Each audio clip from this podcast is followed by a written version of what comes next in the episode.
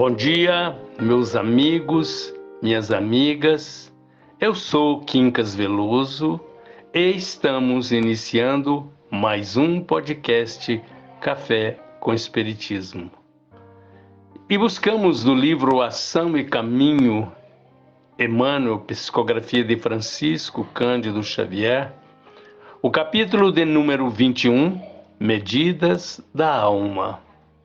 Não lastimes as dificuldades que nos ensinam a viver. Ninguém aprende sem lições. Quem suporta os próprios reveses com serenidade e coragem, entesoura resistência. Recorda.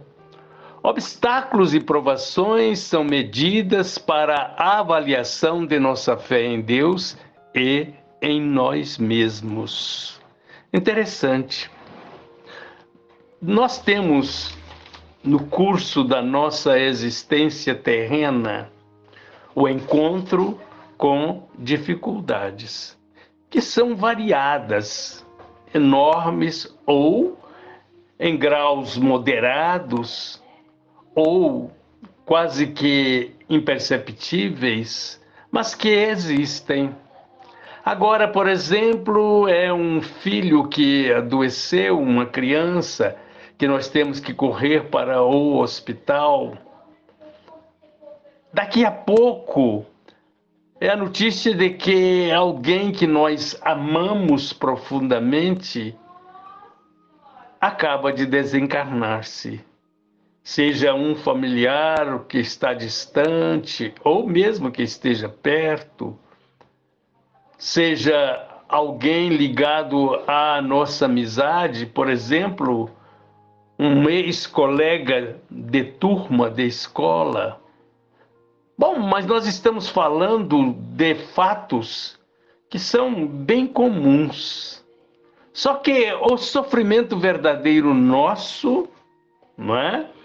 Vem a partir daquele momento em que nós não sustentamos a calma, a paciência, a indulgência nos nossos corações. E aí o que sucede? Rebelamos contra um punhado de coisas. Mas o nosso sofrimento se torna muito, muito forte quando nós erramos. Esse é o sofrimento maior. E fico lembrando sempre de Saulo, que no seu caminho encontrou Abigail que a amava, que tinha pretensões felizes, ele, que era um notável doutor da lei, mas nasce um sofrimento quando ele descobre que toda a defesa que ele fazia, que ele empregava todo o esforço para manter incólume a lei judaica, quando ele descobre que apedrejar Estevão não fora a melhor atitude, quando ele avista o Mestre Jesus, ele então assume um novo compromisso, o compromisso de entender que, mesmo em sofrimento, é preciso amar o próximo. E quantas vezes ele nos traz exemplos edificantes a esse respeito.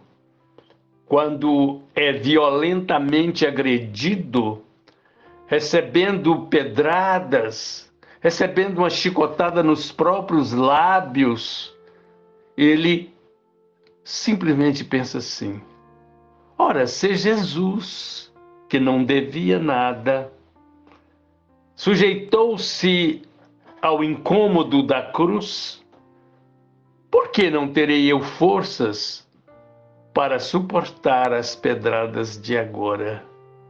Cada calhau que bata em mim significa um processo de resgate para as minhas culpas. E aí? nós vamos encontrar a mudança completa naquele ser que entendeu que o sofrimento era uma lição para sua própria alma.